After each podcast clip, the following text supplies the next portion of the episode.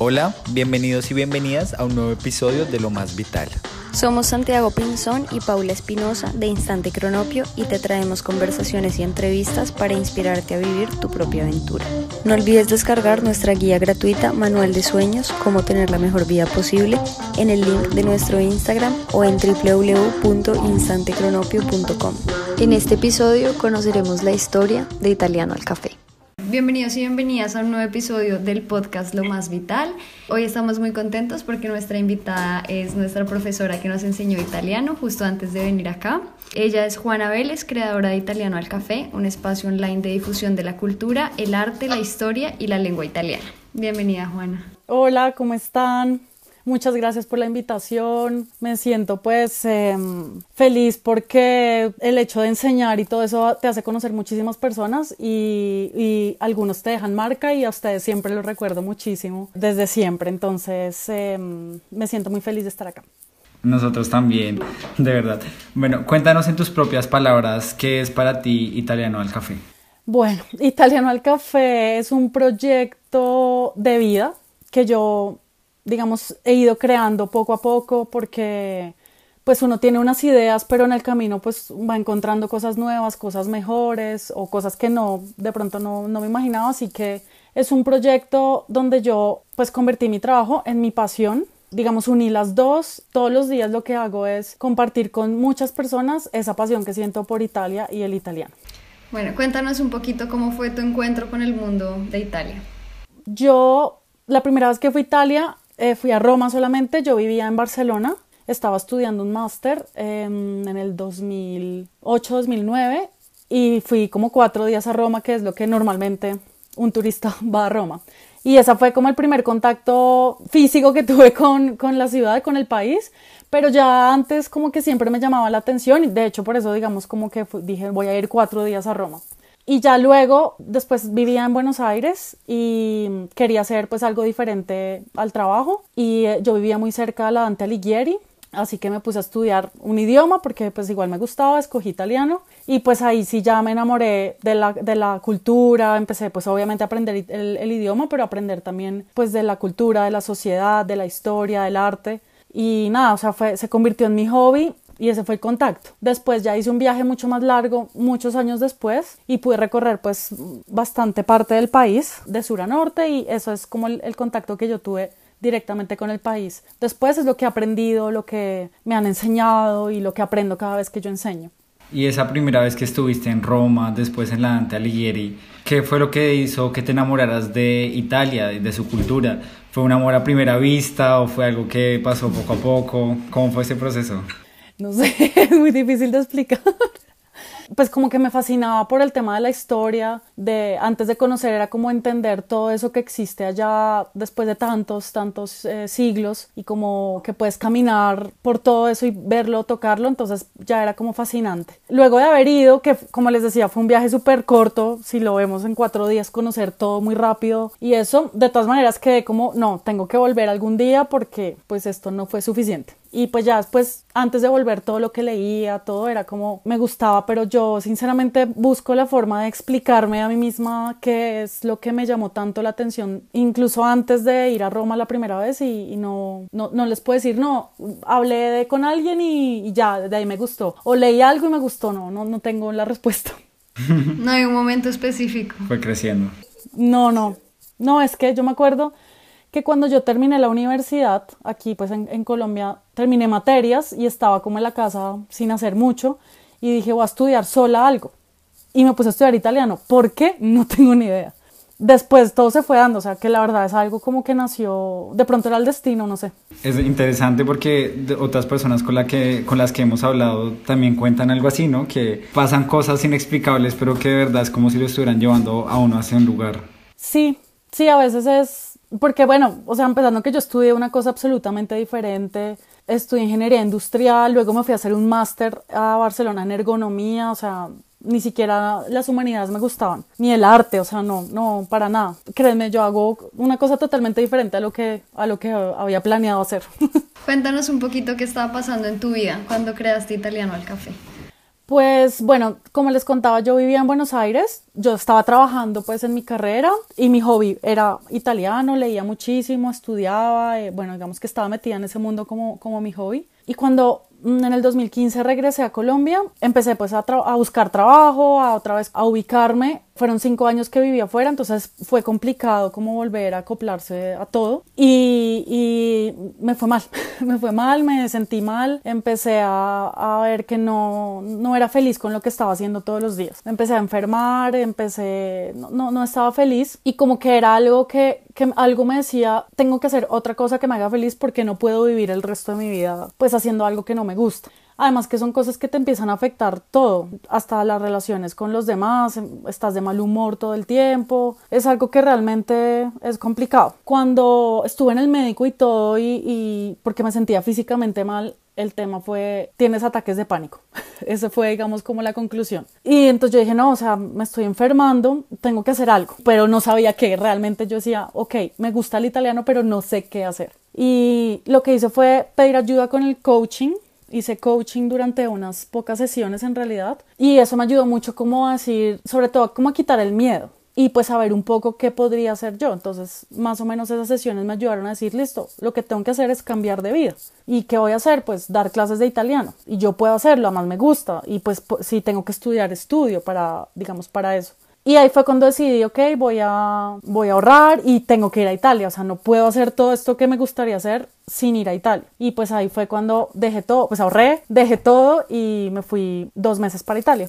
Y pues nada, y fue, se, fueron, se fue formando, digamos, como les comentó, el proyecto de, de dar clases, pero a su vez hacer un blog. Y, y cada día pues también me ha tocado aprender muchísimo de tecnología, de cómo se hacen las cosas en, en internet. Se fueron dando las cosas así y en, el, en ese camino de haber cambiado todo, eh, me gané una beca en un consorcio que se llama Consorcio Icon de la Universidad de Pisa, en donde mm, estudio, ahorita estoy estudiando una laurea trienale en lengua y cultura italiana para extranjeri. Ya estoy en el tercer año, o sea, ya, ya pasaron dos años de cuando me gané esa beca y también todo se fue dando, empecé a, a recibir, a, a tener alumnos, a dar clases en institutos y todo se fue encontrando en el camino y así siempre sucede, en el camino van apareciendo las cosas que, que a ti te van, que tú quieres. Se nota la dedicación detrás de Italiano al Café, la verdad. Sí, como les digo, aprendiéndose. Es que seguramente ustedes también lo saben. Pues ninguno, no hay carreras para ser blogger ni nada de eso, así que hay que leer mucho, ver mucho. Y cuando tú tomaste esta decisión, tú te lanzaste así, mejor dicho, prácticamente un día para otro, lo hiciste a poquitos, porque de pronto hay personas que están en esa misma situación donde tú estabas y quieren hacer un cambio de vida. Entonces, a estas personas, ¿qué les recomiendas? ¿Tú cómo lo hiciste y qué les recomendarías?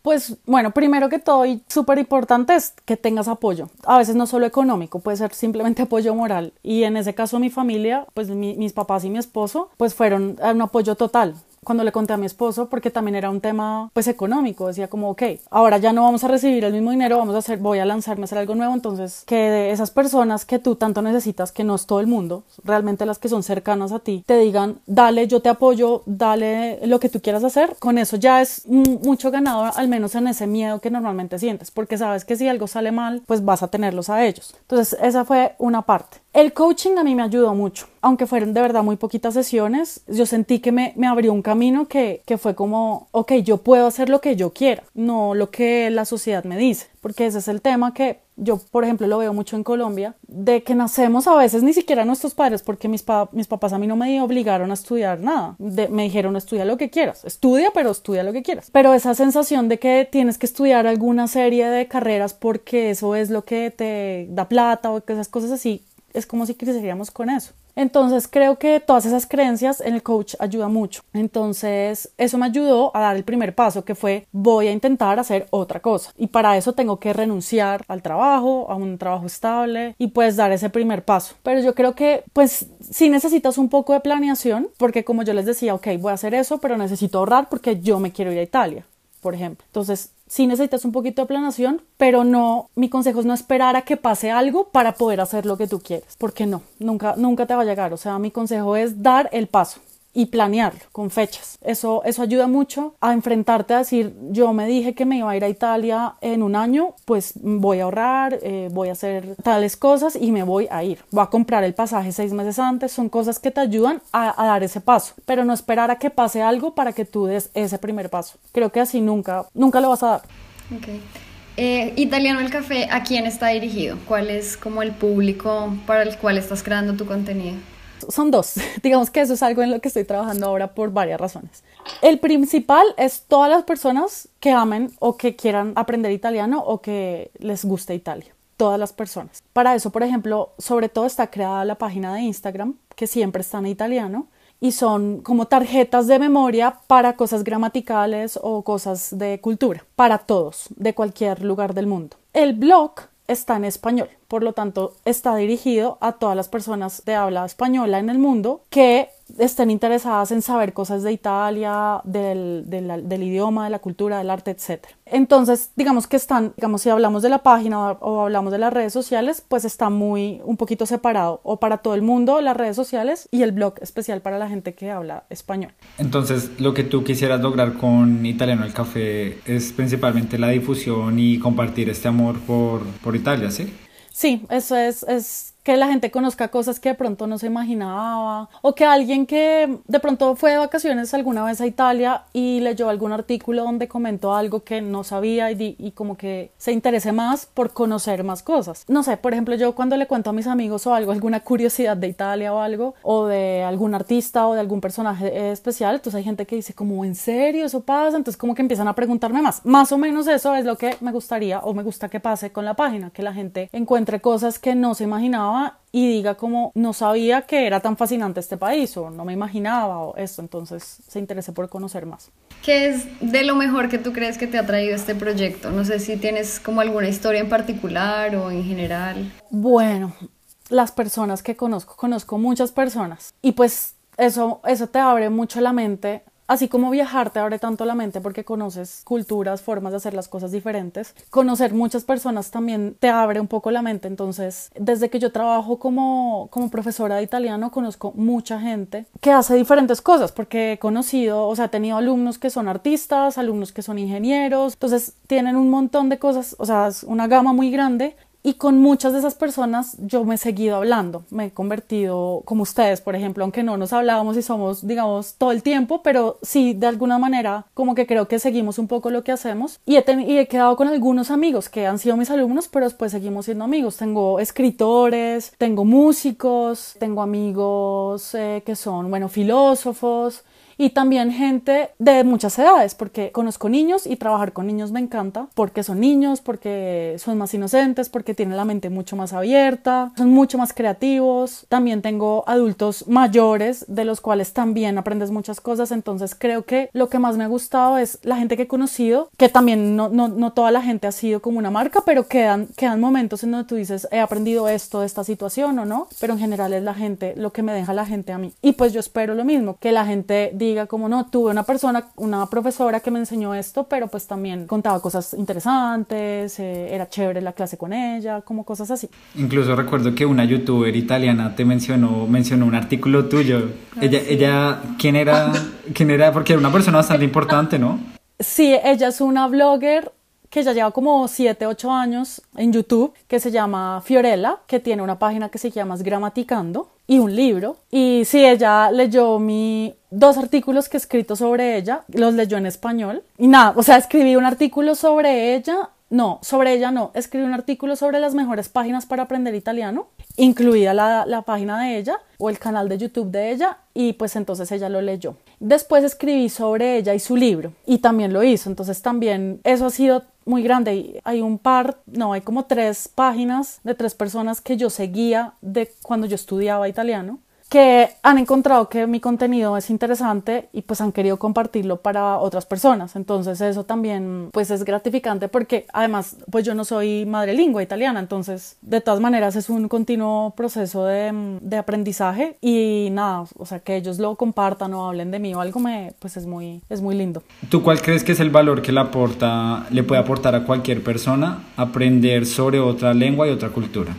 Aprender sobre otro idioma cualquiera te trae muchísimas cosas buenas fisiológicamente y también pues eh, digamos como moralmente. Primero, fisiológicamente está, se ha comprobado, hay muchísimos estudios que te dicen que, digamos, por ejemplo, puedes volver muy lento el proceso del Alzheimer en el caso de que tuvieras, digamos, esa genética o algo que tenga que ver con eso. Aprender un idioma te hace pensar más claramente, te hace, digamos, estamos hablando de la parte fisiológica, te hace memorizar más y todos esos ejercicios mentales ayudan a ejercitar el cerebro y a hacer, digamos, que se eh, ralenticen, se me vienen las palabras en italiano, que se, bien, que se ponga un poco lento el proceso de envejecimiento del, del cerebro, por decirlo así. Aprender un idioma te hace conocer la cultura, sobre todo en italiano. No quiero hablar de otros idiomas que no conozco, pero sí el inglés nunca lo aprendí como aprendí el italiano.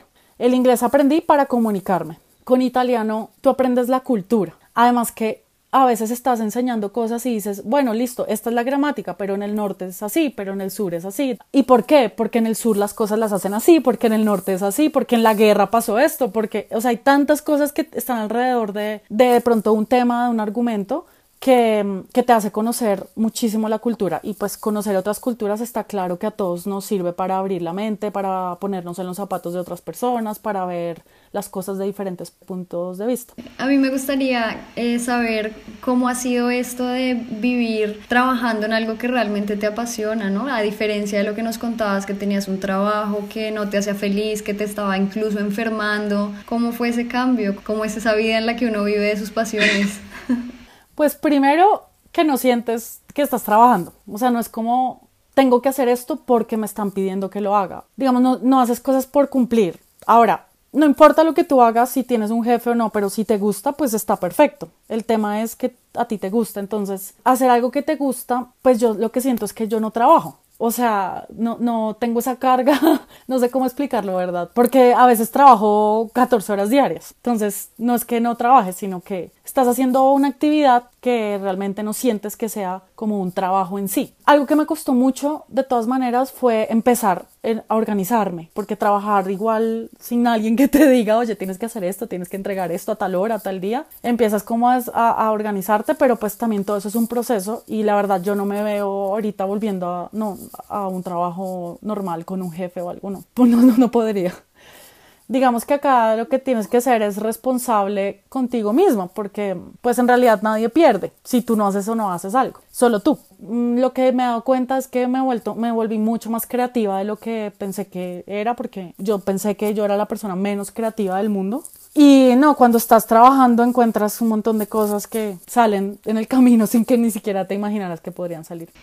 Y tú, así como veías los efectos negativos del trabajo en tu misma salud, tu cuerpo, también has visto los efectos positivos de vivir con tus pasiones eh, así, en cosas muy tangibles de tu cuerpo, cómo te sientes, la motivación. Sí, total. Sí, yo no, me, yo no volví a sentir esos dolores de cabeza que sentía, que yo tenía taquicardia, o sea, yo llegaba al médico de urgencias por una taquicardia horrible y los exámenes salían perfectos. Una cosa físicamente era malo, me engordé horrible porque pues yo soy ansiosa normalmente y comía y comía y comía, o sea, verdaderamente es que sí cambió todo. Y, y las relaciones, pues si tú llegas de mal genio del trabajo, quieres matar a todo el mundo en tu casa, entonces era ya, ya no, no, no, no, no valía la pena, entonces sí se nota en todo, o sea, otra vez recuperé mi peso, no me volví a sentir enferma, la verdad. Lo máximo. Eh, ahorita que nos estabas hablando que de pronto organizarte fue lo que más te costó, ¿nos darías algún consejo si alguien está escuchando esto y está desorganizado, si está, no sé, en alguna crisis de algo que no haya podido salir por el orden? ¿Cómo lo hiciste tú o qué consejo nos puedes dar?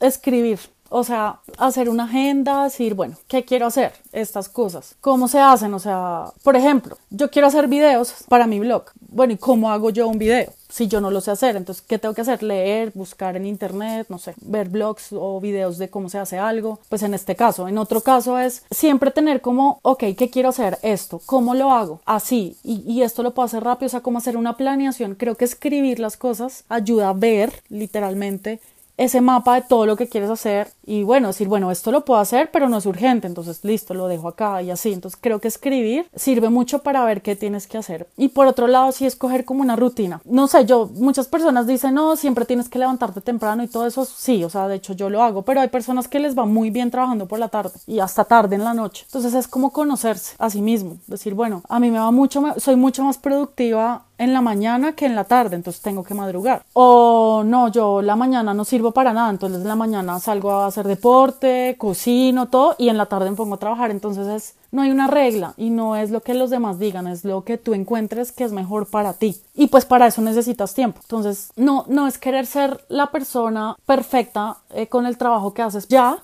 sino tener un, poco de paciencia, decir, bueno, me voy conociendo, yo sé que me va mejor en la mañana que en la tarde, en la tarde no sirvo para nada, no hago nada productivo. O sí, o en la noche hay personas que se levantan muy tarde y, y se acuestan a las 3 de la mañana y son muy productivas. Y la otra cosa es estudiar y leer mucho porque de lo que te guste, de lo que quieres hacer, creo que es la única forma de realmente pues conocer todas esas cosas que quieres llegar a hacer. Y pues ahora con internet y todo y tantas personas compartiendo sus experiencias de tantas áreas, pues creo que es muy fácil acceder a la información que es pertinente. Pero tú sientes que haber tenido ese trabajo te ayudó a ganar algunas habilidades para lo que haces ahora o cómo lo ves como en este momento? O sea, ¿tiene algún sentido eh, haber estudiado lo que hiciste y cómo entra dentro de todas tus historias? Pues yo no me arrepiento, digamos, de todo lo que hice y lo que estudié y porque yo lo elegí y lo hice bien y después decidí hacer un máster en otra cosa, entonces no me arrepiento para nada de eso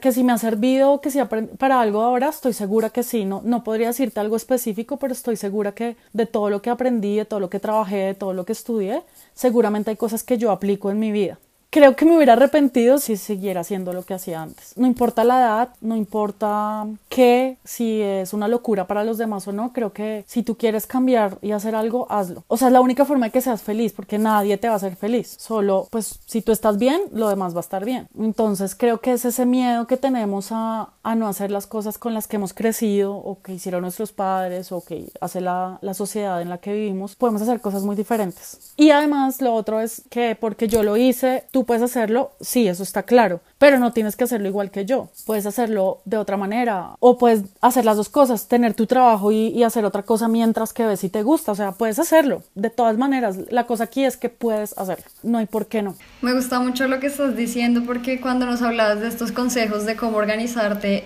remitiste mucho al autoconocimiento y yo creo que eso es algo que resuena mucho con nosotros y en lo que siempre creemos que ahí es como donde está la clave de todo. Y también lo que estás comentando ahora de haberte decidido a no me arrepiento de esto, me habría arrepentido de no dejarlo porque por lo menos en Colombia sí es mucho de que tú estudias algo, tú te dedicas a eso, tú te especializas en eso y salirse un poco como de ese margen de lo que está normal es difícil, ¿no? Como socialmente difícil, o sea, así tu familia te apoye. Perdón, te, te No, no, claro, dime. No, sí, de hecho todavía cuando me encuentro de pronto con alguien que no veo hace mucho me dice, ¿qué estás haciendo? No, de clases de italiano. ¿Cómo así? Pero si tú estudiaste ingeniería, pero... O hay muchas personas que me dicen, oye, ¿y tú ese máster que hiciste, alguna vez trabajaste en eso? No, nunca trabajé en eso. Ah, perdiste la plata. Bueno, son cosas así, la verdad es que no perdí la plata, crecí mucho, o sea, yo me fui a vivir sola a otro país cuando tenía 21 años. O sea, en un año y medio que estuve en Barcelona, pues crecí mucho, aprendí mucho de todo, de la vida, más que del máster, o sea, no sé, son cosas que, que son creencias de la gente, entonces sí hay gente que te encuentras y que no les, no les miento que a veces digo como, no me gusta la pregunta porque de pronto a esta persona no tengo por qué explicarle la razón. Hay otras personas a las que les explico, pero bueno, son cosas que vas aprendiendo. Pero acá en Colombia sí es complicado el tema de decir, oye, pero gastaste un montón de años, un montón de plata para estudiar algo y qué, no importa, o sea, estoy viviendo lo que hago, o sea, no es que me estén regalando la plata. Así que sí es el tema social, sí es un poco a veces complicado. Y creo que es uno de los mayores retos de las personas que quieren hacer algo diferente, es qué dicen los demás. Bueno, Juana, muchas gracias. Para cerrar, queríamos preguntarte si hay algo más que nos puedas aconsejar, que le quieras dejar a los oyentes, obviamente hablando de italiano al café, hablando de tu experiencia, de lo que tú quieras. Pues nada, mi, mi consejo para todos es que si tienen algo en mente hace mucho, lo que sea, si sea un proyecto de vida o, simplemente hacer una pausa en la vida para hacer otra cosa que tenían soñada o que quieren hacer, mejor dicho, lo que quieran hacer, háganlo. El secreto está en hacer decir y pensar no sirve para nada en realidad. Yo puedo tener millones de proyectos y esperar a que pase algo para hacer lo que yo quiero, no sirve. La única forma de alcanzar los sueños y las cosas es haciendo y el único que va a lograrlo eres tú. O sea, si tú quieres algo, tú eres el único que puede hacerlo. Que si tienes el apoyo de, de, tus familiares y tus personas cercanas y amigos y pareja, etcétera, pues será mucho más fácil. Pero aún así ellos no, no te hacen las cosas. Eres tú el único y la única que puedes alcanzar lo que quieres hacer haciéndolo. Es, es, como mi, mi, consejo. No es una fórmula tampoco, como les digo, hoy decidí hacer esto porque escuché, digamos, este podcast o este video y mañana ya voy a hacerlo y lo hice. No, requiere mucho tiempo y aprendizaje porque yo podía pensar algo y me di cuenta que yo no sirvo para eso, pero sirvo para otra cosa o que puedo hacer esto de otra manera. Entonces son, es un aprendizaje continuo. Y no es fallecer porque a veces uno dice, no, no, esto no, no puedo, es difícil y ese no puedo es, es fatal. Bueno, no nos podemos ir sin preguntarte comida y lugar favorito de Italia. Muy difícil. El lugar favorito es Roma para mí. Es mi ciudad del alma. Si quitamos Roma, el sur de Italia me gusta mucho. Hay una ciudad que se llama Matera, en Basilicata, que es, es única. Y de ahí puedo seguir, pero quitando Roma, para mí siempre Roma va a ser mi ciudad. y plato favorito, ay, la pizza. la pizza margherita. Les confieso que después de que llegué a Italia no logro encontrar una pizza que me guste mucho acá en Bogotá. La pregunta más difícil del podcast. sí, sí, sí, sí. Nada, Juana, pues te queremos agradecer. Queremos invitar a todas las personas que, que nos escuchan que vayan a, a, Italiano el Café, que sigan el blog y el Instagram. Es un lugar definitivamente para todo el mundo, que si todavía no están enamorados de Italia, seguro que se van a enamorar de todos estos posts. Ahora que mencionaste Matera, me acordé que yo lo conocí, fue por tus clases, porque hablábamos de que había sido capital europea de la cultura. De verdad transmites esta pasión y haces como que la contagias. Sí, también si alguien está interesado en clases de italiano puede contactar Italiano al Café. Nosotros damos fe de lo excelente profesora que es y por el podcast pueden ver también lo apasionada. Y muchas gracias Juana, mil gracias por tu tiempo. No, a ustedes chicos, muchas gracias. Me encanta también todas las, las cosas que publican, las fotos son de una calidad increíble y además ustedes son divinos y transmiten mucho amor. Muchas gracias por la invitación y la oportunidad de contar esta historia que también espero que sea o no tenga que ver con el italiano o con Italia, les sirva a personas que quieran hacer algo diferente. No olviden dejarnos sus comentarios y pueden encontrarnos en nuestro Instagram como arroba instantecronopio.